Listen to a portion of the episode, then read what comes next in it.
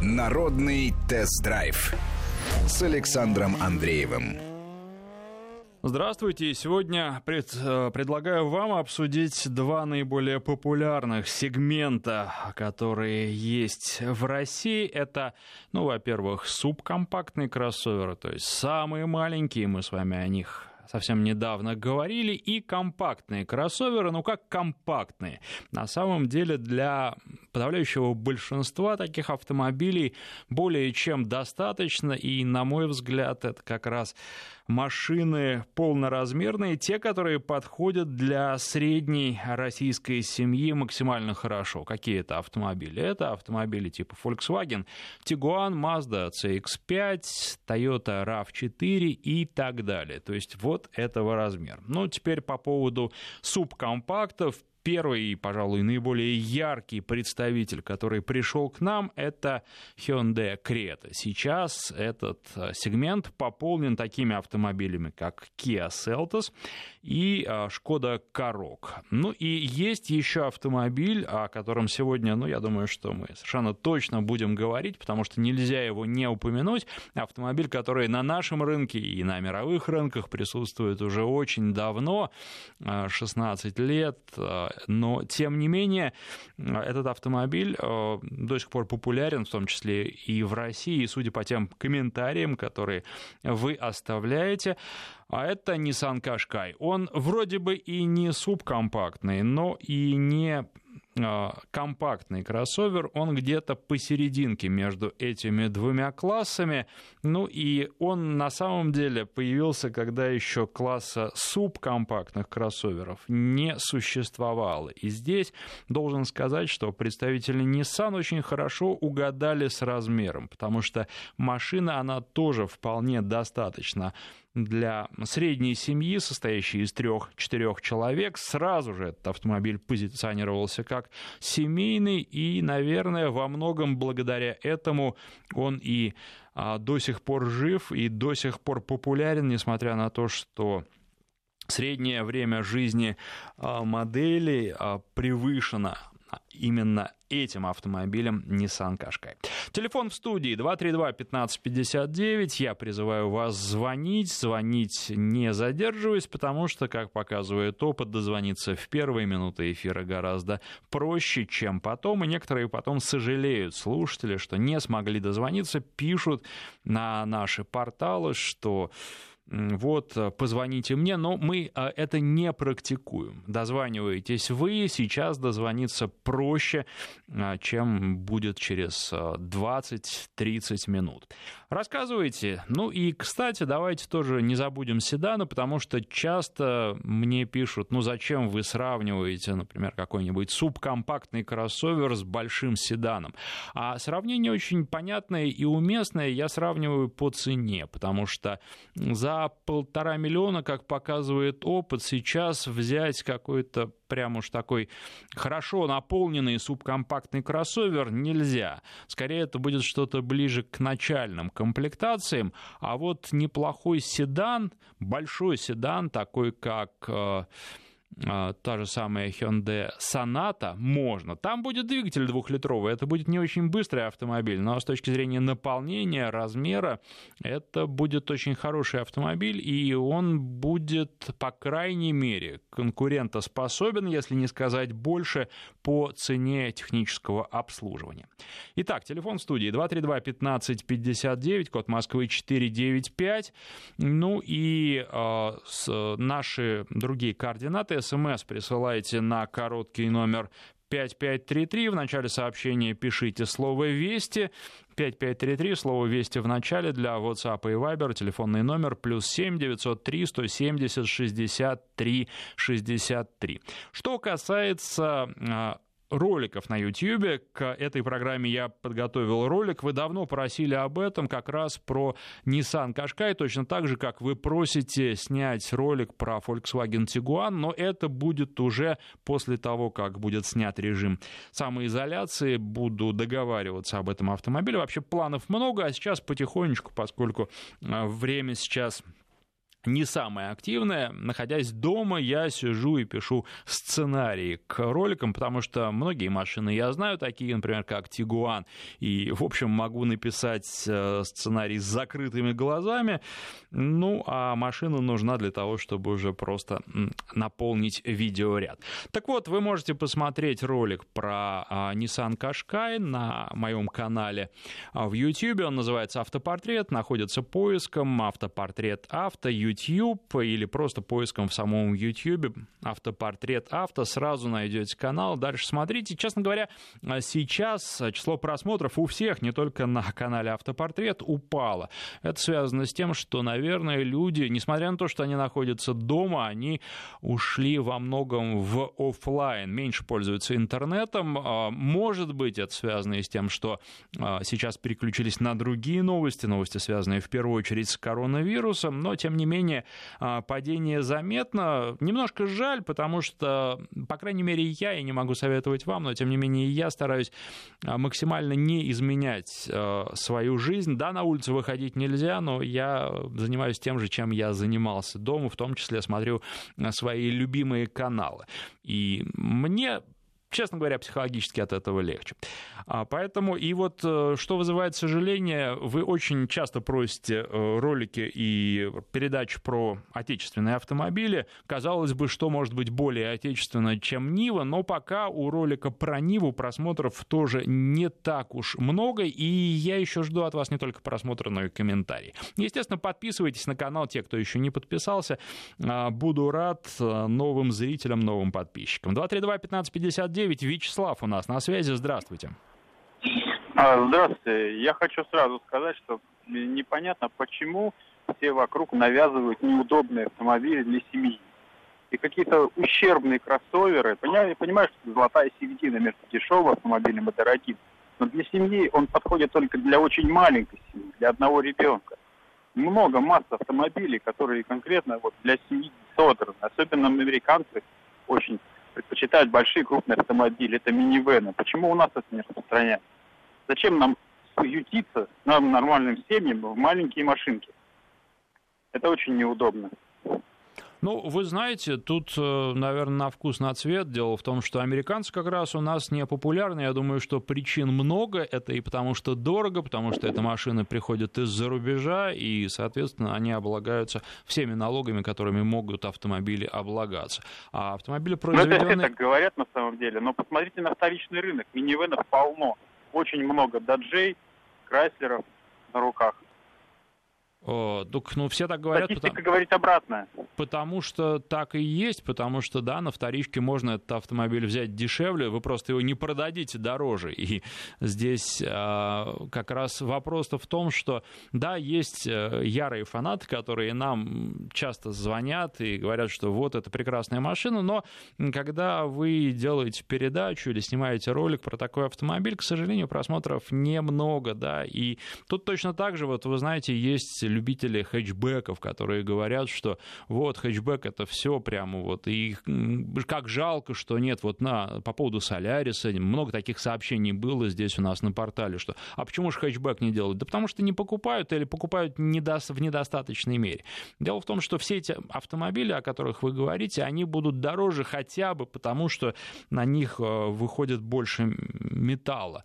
Нужно просто для их производства больше металла. Но там есть и другие причины, по которым они стоят дороже, в том числе и невысокий спрос на них.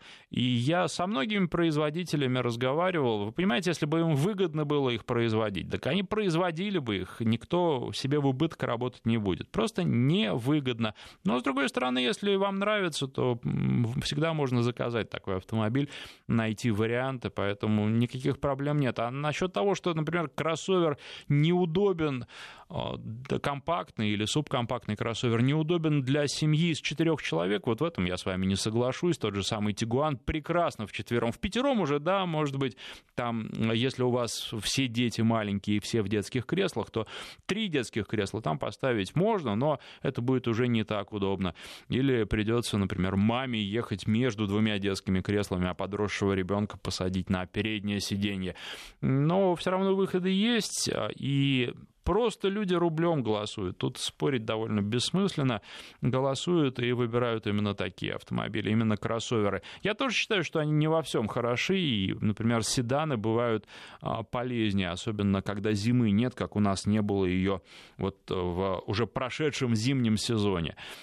Тогда большой разницы нет. Но только если вот э, седаном бордюры будете бамперами обстукивать, э, высокие бордюры, это да. А так прекрасно ездить на переднеприводном седане большом, и бывает это гораздо удобнее. Но, опять же, многие не согласятся. И спор этот извечный, он, в общем, называется «Кому что нравится и у кого какие предпочтения». 232-1559, телефон в студии, звоните. А что касается компактных и субкомпактных кроссоверов мы э, не дошли пока до э, уровня Европы, где ценят место, где припарковаться это большая проблема. Здесь такие проблемы, может быть, существуют только в Москве, да и то парковочные места пока размечены так, что любой автомобиль, даже самый большой, на них влезет, поэтому выбирать э, компактный или субкомпактный. Но вот э, для субкомпактов одна из характерных черт, у них обычно либо багажник маловат, либо для пассажиров места заднего ряда немного, и туда детей-то можно поместить, а взрослому уже будет неудобно. А что касается просто компактного кроссовера, такого как Volkswagen Tiguan, э, Toyota RAV4, то там и багажник нормальный, и сзади места достаточно, так что можно перемещаться не только по городу, где час на заднем сиденье можно вытерпеть, но и на большие расстояния вполне комфортно ездить. 232-1559, Евгений, следующий на связи, здравствуйте. Да, добрый день. А, может, не совсем обычный вопрос. У меня семья из э, трех человек, ну, ребенку э, 11 лет. Угу. Плюс к этому собака здоровенная, которая не ездит у меня в багажнике, вот, ездит в салоне вместе с нами, ну, практически член семьи. А, сейчас вас слушал, как бы, передачу, и мы сейчас задумывались о замене, смотрели именно кроссоверы. А, последний наш до, до, до кризисный, так скажем, а, выбор был либо Toyota RAV4, если удастся на нее наскрести денег, либо смотрели Nissan X-Trail. Вот. Но с учетом того, что вы говорите, может быть, вы для такой ситуации последуете какой-то седан. Вот. Ну вот, э, посмотрите, я на самом деле уже приводил примеры, на мой взгляд, это один из лучших примеров э, Hyundai Sonata. А, большой автомобиль, он не будет у вас быстро очень ездить, вернее, быстро разгоняться не будет, ездить он будет нормально.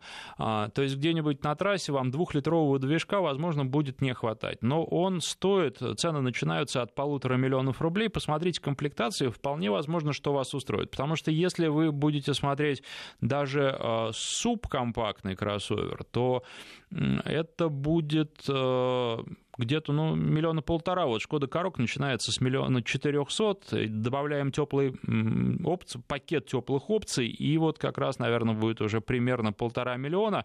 А передвигаться в нем будет менее удобно, чем на той же Сонате. Если денег чуть больше, то я бы настоятельно рекомендовал вам посмотреть на Mazda 6.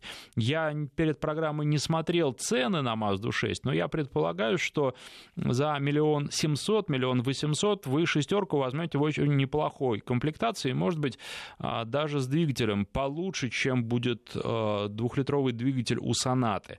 Не в том плане, что ненадежный, потому что у Сонаты два атмосферных двигателя, 2 литра и 2,5 литра, и они вполне себе надежные должны быть, но а, просто динамика у автомобиля будет э, лучше. Мне э, Mazda очень нравится. А, по тому, как она стоит на дороге, по тому, как автомобиль едет. Думаю, что собаки, вы не сказали, к сожалению, какая у вас собака, но предполагаю, что места на заднем диване будет более чем достаточно, то есть вы вполне сможете там разместить и ребенка, и собаку.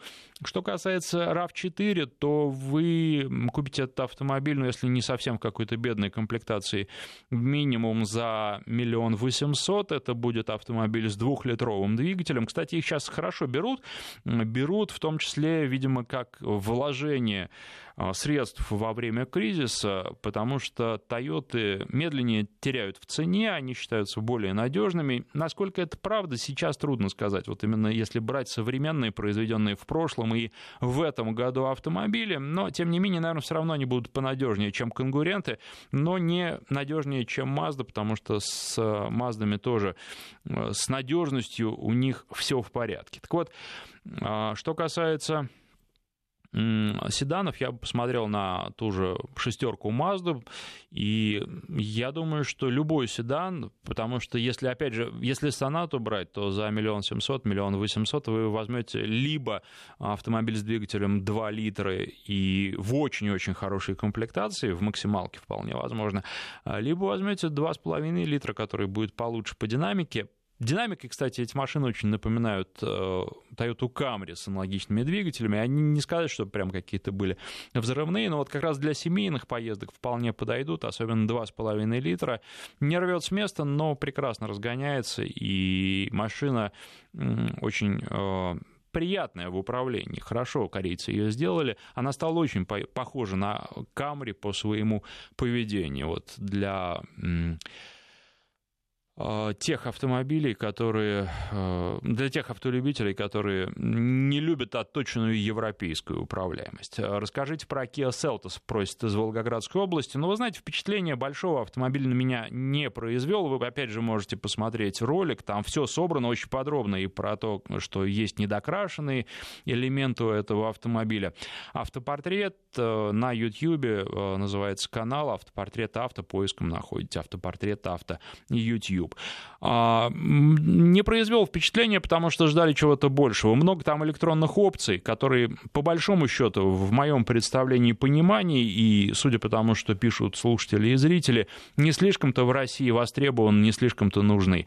А с точки зрения того, как автомобиль едет, двигателя, сочетание двигателя, вариатора, причем вот эти вот э, претензии к вариатору, которые возникли с самого-самого начала, теперь я думаю, что компании Kia придется приложить много усилий для того, чтобы чтобы убедить покупателей, что с вариатором все в порядке, и то а, там тоже есть определенные свои разговорки. У нас была программа про Селтос вы можете послушать ее на сайте радиовести.ру.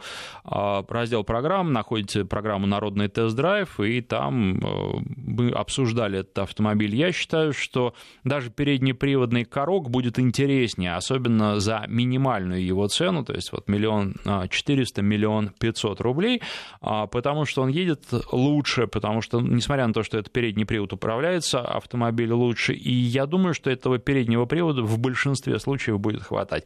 Что касается Шкоды с полным приводом, ну вот э, то, что я слышал, какие-то прям безумные цены, э, по которым можно взять Тигуан. Если сравнивать так, то, конечно, я бы взял Тигуан за такие деньги или взял бы тот же RAV4. Он мне не нравится, но я понимаю людей, которые берут этот автомобиль ну, если брать его с э, двигателем 2.5 и автоматической коробкой, не с вариатором, потому что до 2 миллионов у вас будет точно вариатор. Он тоже надежный, у Toyota никаких особенных проблем с этим нет, но, тем не менее, если брать машину надолго, наверное, я предпочел сочетание 2,5 и а, автоматическая, причем там восьмиступенчатая а, коробка стоит. Просто потому что надолго, ну, лучше брать вот такое сочетание.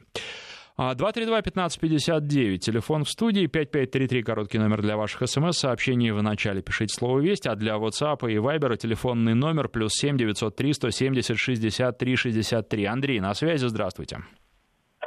А, добрый день. Подскажите, пожалуйста, вот э, мало очень информации в Ютубе. Меня интересует такая машина, как Hammer H3. Может, у вас есть какие-то о нем э, информации. Там есть два варианта двигателя, 3.5 и с 2007 года идет 3.7. Насколько 3.7 интересный и стоит ли его рассматривать или может достаточно будет с двигателем 3.5? Можете что-нибудь вот рассказать про эту машину? А, ну, я могу несколько слов сказать. Дело в том, что эти машины вы сможете купить только БУ, и поэтому очень многое будет зависеть от того, как эксплуатировали автомобиль, сколько было владельцев. В общем, нужно все очень тщательно проверять, потому что двигатель надежный. Я, честно говоря, не вижу прям большой разницы 3.5 или 3.7. Вот. А, гораздо больше будет зависеть от того, а, как машину эксплуатировали, насколько бережно к ней, с ней обращались, потому что ну, это автомобиль не для гонок совершенно точно. И здесь вот я бы так, если, если бы брать новый, я бы взял то, что дешевле. Да, а Просто понимаете, в чем дело? Есть э, такое поверье, что американские двигатели очень надежные. Это действительно так для некоторых двигателей, но вот если брать, например, современные Кадиллаки, то там нет, там движки как раз достаточно нежные, несмотря на то, что там гигантский объем, я имею в виду такие машины, например, как Escalade.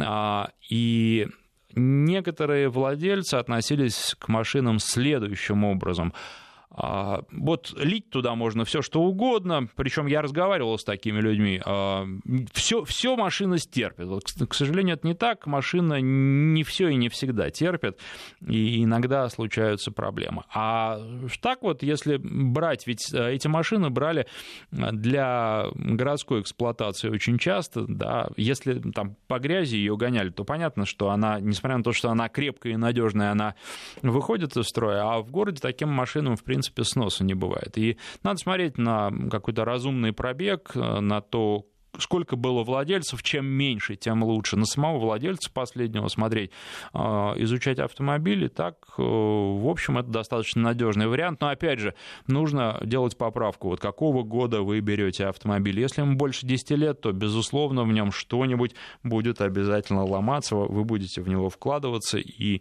Тут, наверное, важно, чтобы вы вкладывались постепенно, и чтобы у вас не произошло так, что вы купили, а вам сразу надо выложить определенную сумму. Это все желательно отловить, предъявить владельцу и э, стребовать с него на эту сумму скидку, если вы берете машину с какими-то существенными техническими недочетами, чтобы у вас уже сразу были деньги на то, чтобы эти недочеты устранить. А вообще, ну, так, автомобиль надежный. Опять же, тут надо смотреть, за какие деньги вы его собираетесь взять и что можно поискать на рынке за эти деньги. Если вы собираетесь много заплатить, то я бы присмотрелся на рынке каким-то другим, либо более свежим автомобилем, либо вообще к новым, потому что я предполагаю, вот сейчас все ожидают, что цены вырастут, они, может быть, и вырастут, на каком-то начальном этапе, когда сейчас дилеры откроются, и дилеры попытаются заработать на машинах как можно больше. Но вот у меня есть ощущение, что потом цены либо останутся на нынешнем уровне, либо даже вниз пойдут, потому что а, проблемы будут у всех. Машин будут покупать меньше, и сейчас начнется между а, компаниями автомобильными и не только автомобильными очень жесткая конкуренция. Мы сейчас делаем перерыв на новости, после них продолжим. Народный тест-драйв с Александром Андреевым. Сегодня говорим о компактных и субкомпактных кроссоверах, хотя вы можете отклоняться от темы и вопросы задавать те, которые интересуют а, прежде всего вас, и по телефону, телефон в студии 232-1559, и с помощью нашего портала, короткий номер для ваших смс 5533, в начале слова «Вести» пишите, а для WhatsApp и Viber телефонный номер плюс 7 903 170 63 63. И вот а, Николай спрашивает, а, многие говорят, что на Тигуане жесткая подвеска, а на новом RAV4 мягкая. Действительно ли такая большая разница по ездовому комфорту, по мягкости подвески? Николай, вы знаете, да, действительно разница большая. Но дело в том, что очень многое будет зависеть от того, где вы передвигаетесь. Например, в Москве я бы совершенно точно предпочел Тигуан. В Москве и ближайшем Подмосковье или просто в Подмосковье, если вы передвигаетесь по городу, по федеральным трассам, Тигуан управляется гораздо гораздо более точно, приятно, и за рулем вы будете меньше уставать благодаря этому. При этом а, жесткую подвеску вы почувствуете, ну, максимум где-нибудь весной, если весна с частыми переходами через температур через ноль, и а, асфальт портится, ломается, при этом его потом восстанавливают. Вот по такому а, убитому и разбитому асфальту на Тигуане ездить не очень приятно. Ну, или если вы куда-то выезжаете подальше, в разных регионах у нас разные дороги, поэтому если дороги разбиты, на Тигуане сразу вы вот эту жесткость подвески ощутите.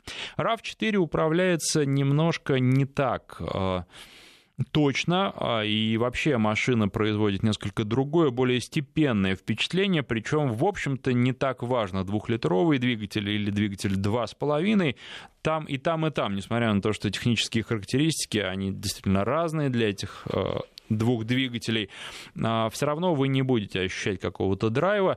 Но а, что касается неровностей, а, вот RAV4 их будет лучше сглаживать, но тут есть одна оговорка. Дело в том, что если бы мы взяли предыдущее поколение RAV4, то там, да, там без каких бы то ни было вопросов, и по мелким, и по средним неровностям, и даже по крупным неровностям RAV4 давал бы фору Тигуану.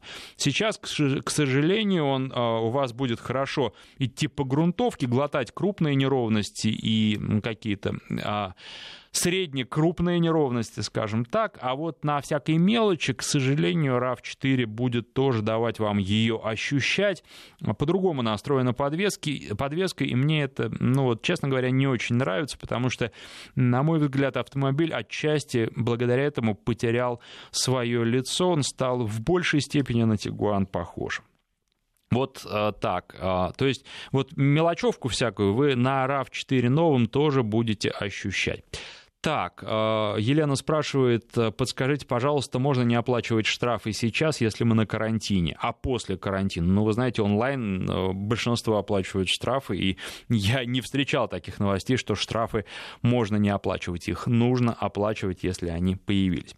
А, из Волгоградской области продолжение вопроса про Kia Seltos. Посоветуйте хороший автомобиль за миллион двести, миллион триста, максимальный бюджет. Ну, вы знаете, очень трудно так вот э, по фотографии давать какие-то рекомендации. Я же не знаю, для чего вам автомобиль. Вот э, вы смотрели на компактный кроссовер Seltos. Я сказал, что он не очень.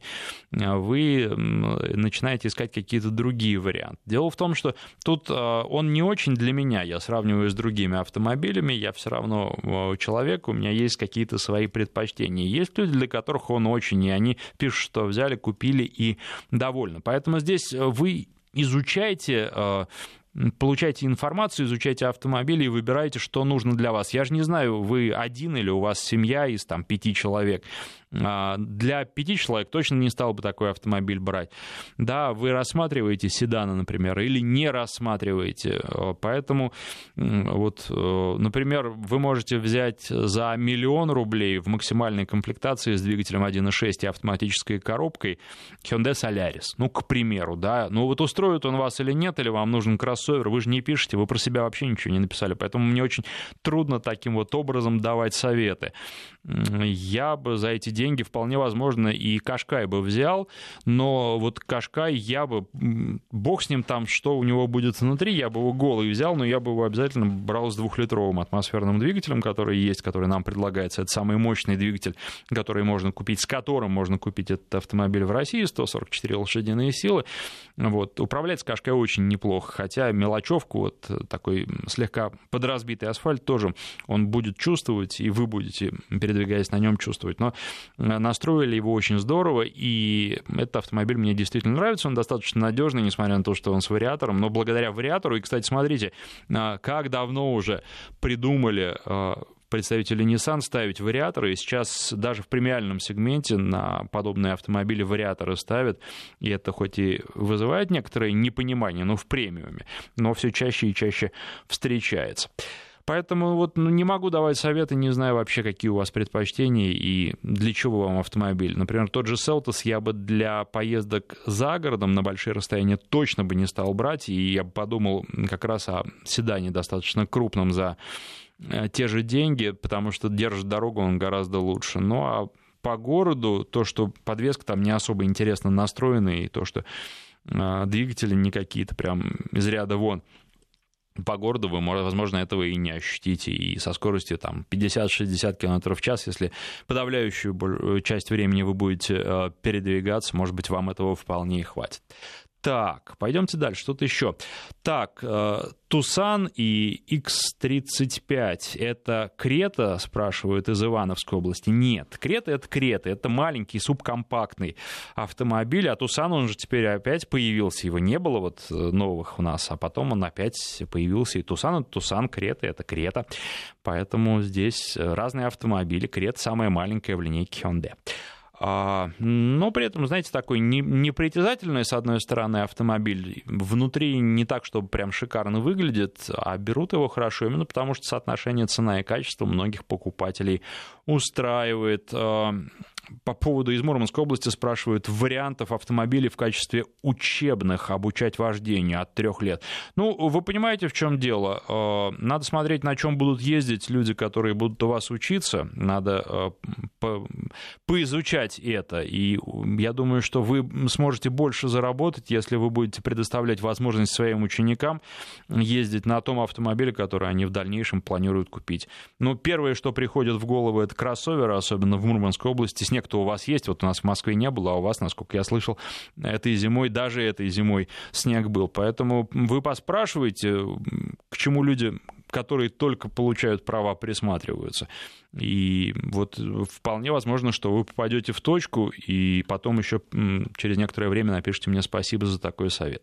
А, Юрий спрашивает, очень ждем новый Defender, специфичный, но тоже компакт по сравнению с Discovery. Есть подробности по этому автомобилю? Ну, какие авто... подробности вас интересуют? Конечно, они есть. Автомобиль совсем другой. Это вот не тот Defender, который был. Клянутся и божатся э, люди, которые его создавали, что он будет не хуже по проходимости, но я думаю, что большинство будет его где-то в грязи использовать лишь эпизодически.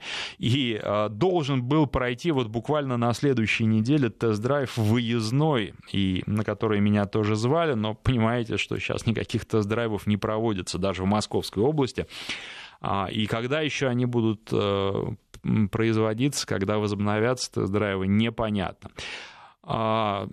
Я знаю, что уже привезли для испытания этот автомобиль в Россию, и он сейчас колесит где-то по нашим дорогам, там, где это можно, я предполагаю. Вот. Информации про него много, и вот опять же на следующей неделе должна еще информация поступить, и я надеюсь, что а, так вот тушками или как угодно, но этот автомобиль ко мне в руки попадет, э, к одному из первых, и я вам расскажу о нем, безусловно, потому что мне тоже интересно.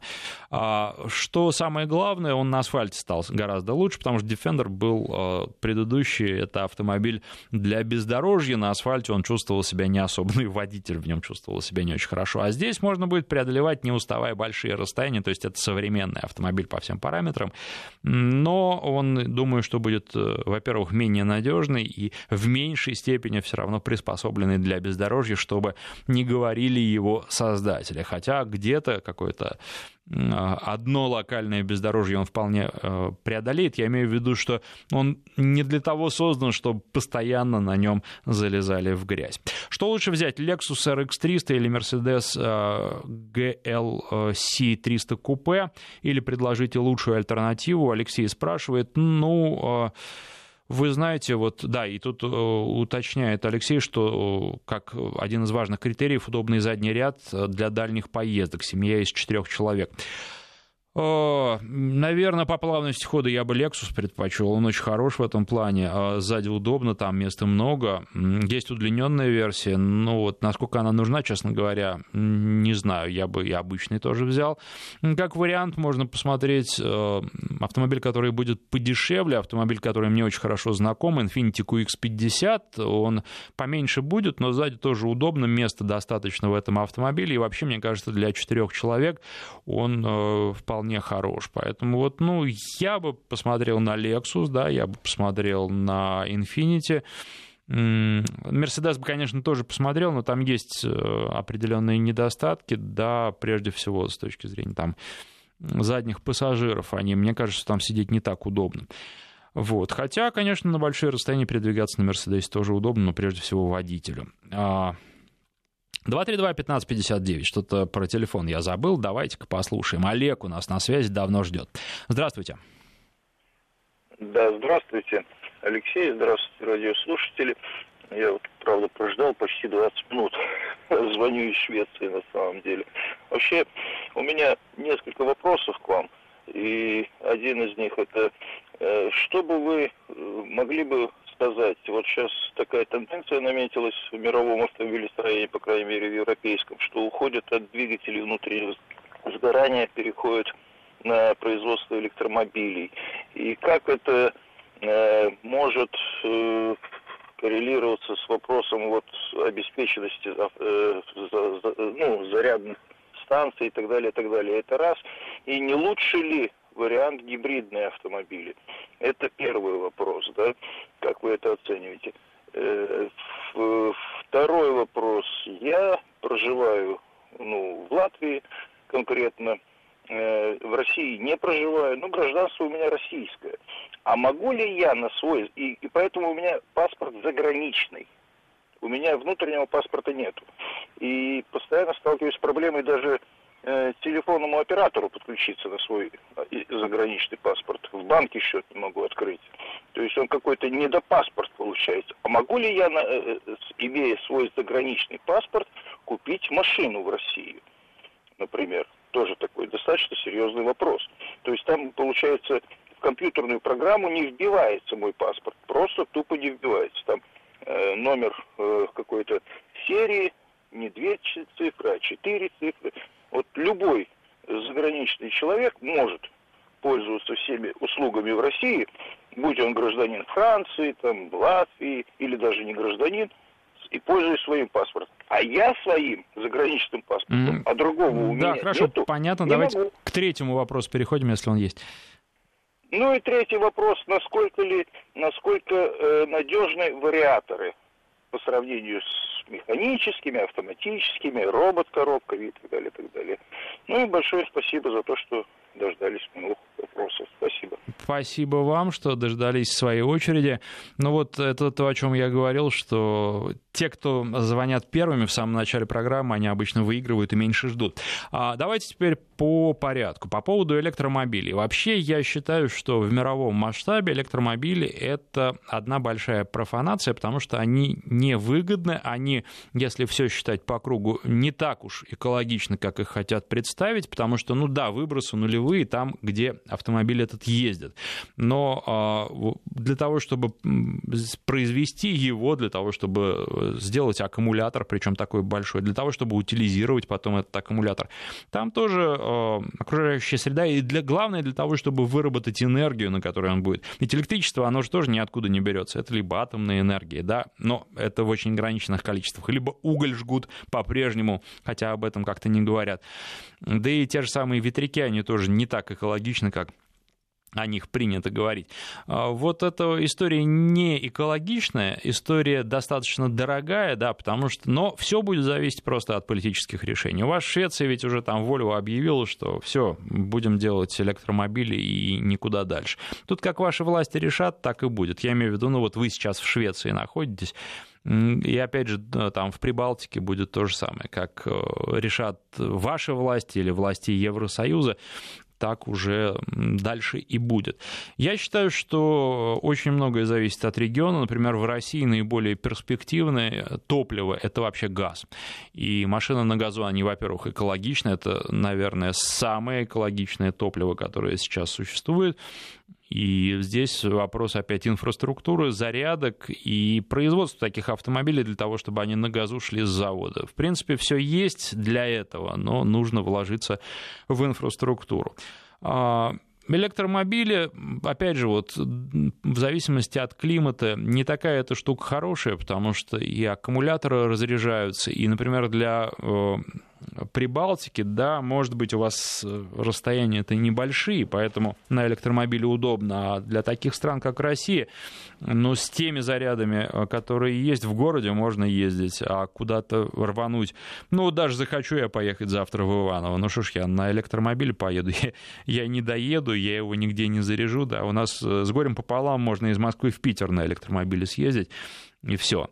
И причем такая же картина не только в России, даже в Европе у меня как-то была идея, в итоге я потом на Кашкае ездил, а, была идея на электромобиле прокатиться в отпуске две недели. Так вот, а, мне сказали, слушай, мы тебе машину дадим, но лучше не рискуй. Я потом ездил на Кашкай по Европе и смотрел, где там зарядки электро есть. их там тоже не очень много, в зависимости от страны, да, вот э, в Испании, в Португалии, там их искать нужно для того, чтобы зарядиться. Причем в Португалии в большей степени нужно искать, чем в Испании. Поэтому здесь вот э, это, что касается первого вопроса, я думаю, что будущее очень неопределенно. А посмотрите на цены на нефть сейчас. Конечно, двигатели внутреннего сгорания, они могут быть и выгодны, если цены на нефть будут держаться на достаточно низком уровне. Но, еще раз повторю, для нас, и вот, ну да, гибриды — это просто некое промежуточное решение, оно само по себе тоже очень дорогое, поэтому и вот когда вы покупаете гибрид, почему в России гибриды не популярны?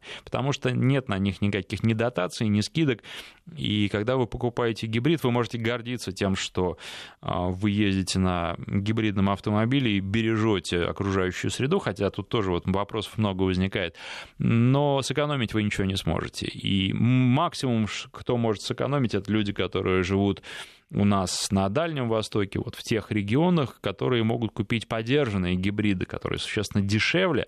И вот там, да, там они прям радуются и довольны. Но опять же, вот был слушатель, который на Nissan Leaf предыдущего еще поколения ездит где-то у нас в Сибири, но у него э, пробеги небольшие, и он успевает каждый раз между ними свой автомобиль заряжать. Вот там он на эксплуатацию тратит действительно копейки, поэтому от условий тоже многое зависит. Это по поводу первого вопроса. Второй вопрос по поводу паспорта. Вы знаете, я думаю, что вам гораздо проще будет российский внутренний паспорт оформить и уже, соответственно, с ним производить все покупки и сим-карт, и автомобили. Вот гораздо легче будет. А что касается вариаторов, вы знаете, ну, э, конечно, э, если просто сравнивать э, таких сферических коней в вакууме, то автоматическая классическая коробка, она предпочтительнее, понадежнее будет и меньше ограничений на нее. Но есть вариаторы, которые... То есть вот все зависит... Есть и автоматические коробки неудачные, такие тоже попадаются. Есть вариаторы надежные. И, в общем, если вы эксплуатируете вариатор, соблюдая определенные условия, чего вариатор не любит. Он не любит каких-то резких стартов со светофора, да, он может это делать, но не слишком долго. Он не любит, когда вы, паркуясь, постоянно втыкаетесь в бордюры, потому что резко, когда машина останавливается, вот это вот резких торможений, вариатор не очень к ним приспособлен. И плюс он не очень любит, когда вы монотонно на большой скорости э, шпарите по шоссе, вот прям вот едете час, два, три, четыре, пять вот, на одной и той же скорости, он, ему нужно все-таки, чтобы вы сбавляли где-то скорость, где-то разгонялись. А, вот. А в остальном они бывают вполне надежные. Вот мне писали слушатели, что на том же Nissan Qashqai они ездили и а, по 250 тысяч километров без каких бы то ни было ремонтов. Кто-то писал, что даже больше. Но тут уже тоже вот э, надо делить пополам и смотреть. Действительно, этот человек э, ездит, и действительно у него вариатор так, э, с таким пробегом, или это все сказано для красного словца. Ну что же, в общем, э, мы сегодня разговор заканчиваем, времени остается совсем немного, меньше половины минуты. Я вам рекомендую на YouTube, время сейчас в самоизоляции есть, посмотреть ролики на моем канале, их уже много, называется канал, еще раз напомню, «Автопортрет», поиском находится в любом поисковике, «Автопортрет», «Авто YouTube», там и Кашка Sky и субкомпакты, все вот эти вот новые, которые к нам только-только что пришли. Очень подробно я о них рассказываю. Спасибо всем, кто звонил, писал и слушал. Народный тест-драйв с Александром Андреевым.